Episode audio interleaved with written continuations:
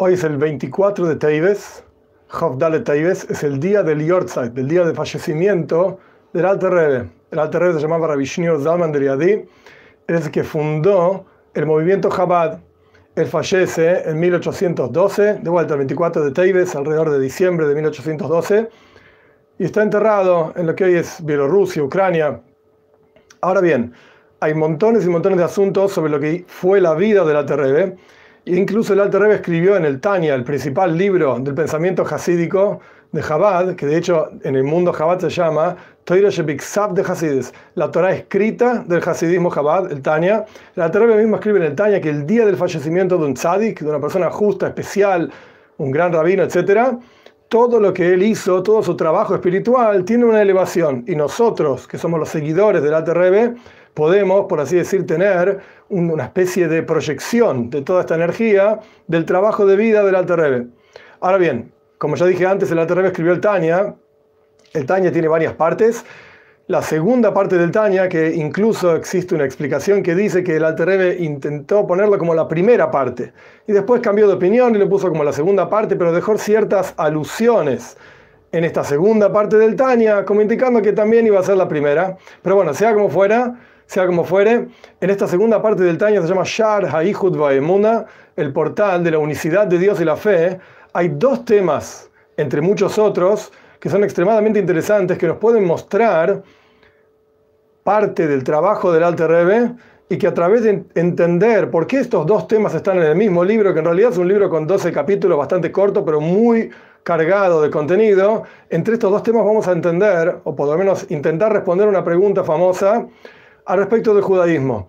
Si el judaísmo, o en general la religión, apaga la individualidad de la persona o no. Porque parece que somos todos iguales, todos la misma barba, los mismos anteojos, la equipa, el sombrero, el saco, toda la misma ropa, todos tenemos que ser robots, pensar lo mismo, decir lo mismo, hacer lo mismo. Entonces aparentemente el judaísmo apaga y destruye lo individual, el aporte personal y particular de cada uno de nosotros. Y a través de entender estos dos temas tan importantes en Shara, Hijo de Bemuna, en el portal de la unicidad y la fe de Dios, a la segunda parte del Taño del Alter Rebbe, vamos a tratar de responder esta respuesta. Pero primero vamos a los temas, son dos temas extremadamente complejos, que hay libros y libros y generaciones y generaciones de Rebbeim y de otros sabios escribiendo sobre este tema. Yo lo voy a hacer lo más corto posible y están también tratados en, otro, en otros videos.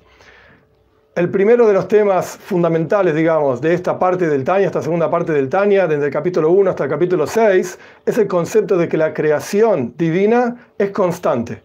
No es que Dios crea el mundo y lo deja hacer y el mundo funciona, sino que la creación divina es instante a instante, microsegundo a microsegundo, nanosegundo, etc. Y no solamente esto, sino que las palabras que Dios dijo, como está escrito en la Torah al comienzo del relato de la creación,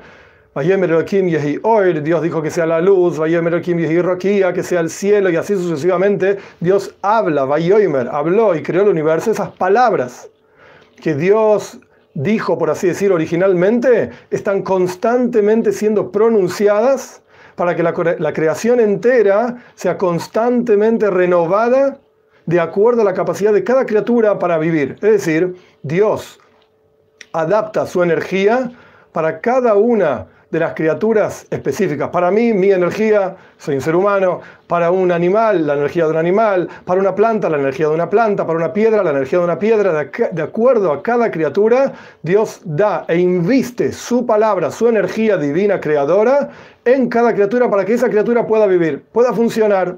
Esto es por un lado de vuelta, el tema es cómo la creación es constante, y no solamente constante porque Dios creó y crea, etcétera, sino que Dios se inviste en cada criatura, de acuerdo al nivel de cada criatura, para que esa criatura pueda existir y en la práctica percibir a Dios y sentir a Dios, etcétera.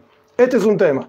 A partir del capítulo 7 en adelante, casi hasta el final del libro, de vuelta a esta segunda parte del Tania, el Alter Rebbe trata otro tema que es un tema gigante también en el pensamiento hasídico, Tzimtzum Kipshutoy o Eloi Kipshutoy. Si el Tzimtzum, ahora explico qué es esto, si la contracción de la cual se habla en los escritos del Arizal, ahora explico para qué sirve la idea de la contracción, pero si esta contracción es literal o no es literal. La pregunta que viene a ser respondida, digamos, por esta cuestión del Tzimtzum, de la contracción, es cómo de un Dios único, se genera una creación multiforme, más rabu más ceja, cuán multiformes, cuántas cantidad de criaturas diferentes que hay, en cantidad, en calidad, etcétera, si Dios es uno solo. Entonces, ¿cómo hay tantas cosas? De uno debe salir uno solo. Entonces, el Arisa le explica, casi todos los libros de Kabbalah del Arisa le empiezan de esta manera, el Arisa le explica que Dios, Sile que Satzmoy, antes de la creación, estaba Dios llenando, así está escrito, llenando todo el espacio, Dios se retira a sí mismo, estas son las palabras, Sile que se retira a sí mismo para dar espacio, se llama Makem Halal, un espacio vacío en donde la creación pueda existir. Esto es lo que está escrito en las palabras de la Arizal.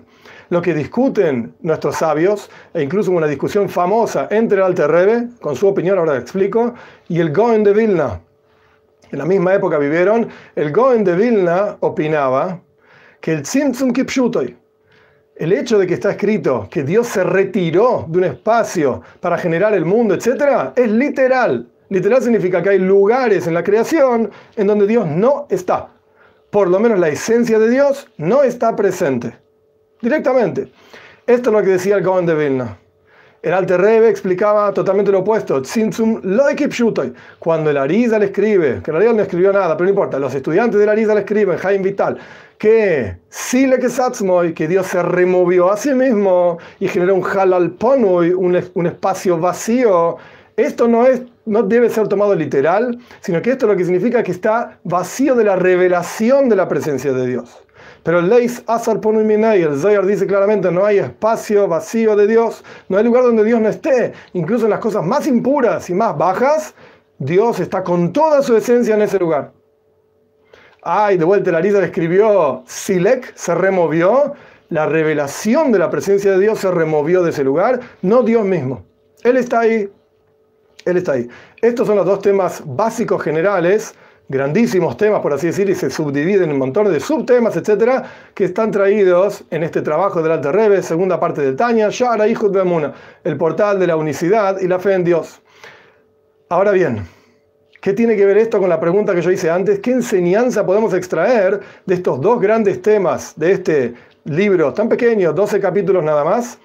Que podemos utilizar para nuestro servicio a Dios y que podemos aprender de Job Dalet Teibes, del 24 de Teibes, que es hoy, que es el día de fallecimiento del Alter Rebbe, en el cual su energía divina, su trabajo espiritual, tiene una elevación y nosotros podemos, por así decir, engancharnos a esa energía. ¿Qué podemos aprender de acá?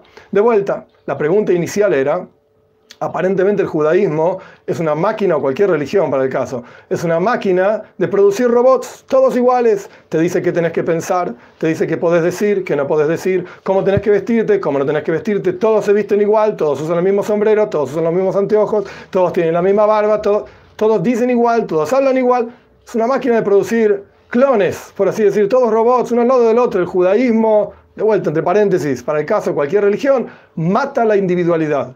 No podés ser creativo, no podés pensar de tu manera y hacer tus cosas. Tienen que ser todos iguales. Esto es lo que mucha gente opina.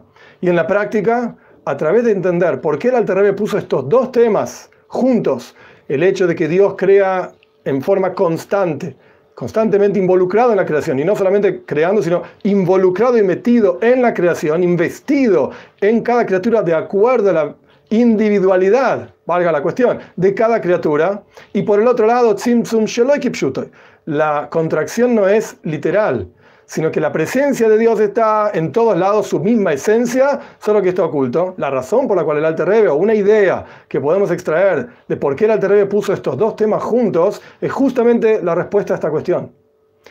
En el judaísmo, paréntesis, cualquier religión, pero que cada uno se arregle con sus cosas. Yo hablo de judaísmo. En el judaísmo, y particularmente hablando en el hasidismo, se aprecia en forma extremadamente elevada la individualidad de cada uno, la forma de pensar de cada uno, la forma de hablar de cada uno. Y esto lo vemos porque Dios mismo se dirige así. Él inviste su energía divina creadora, sus palabras, etcétera, que dijo desde los seis días de la creación y están investidas en los cielos. Así está escrito: Eternamente tu palabra, Dios, está parada en los cielos, está investida en cada parte del universo mismo, de acuerdo a las cualidades de esa criatura, para que esa criatura particular viva y tenga energía divina como le corresponde a esa criatura. Quiere decir que Dios mismo aprecia nuestra individualidad. Nuestra forma particular de hablar, de sentir, de pensar. Cada uno de nosotros lo sirve a Dios de otra manera.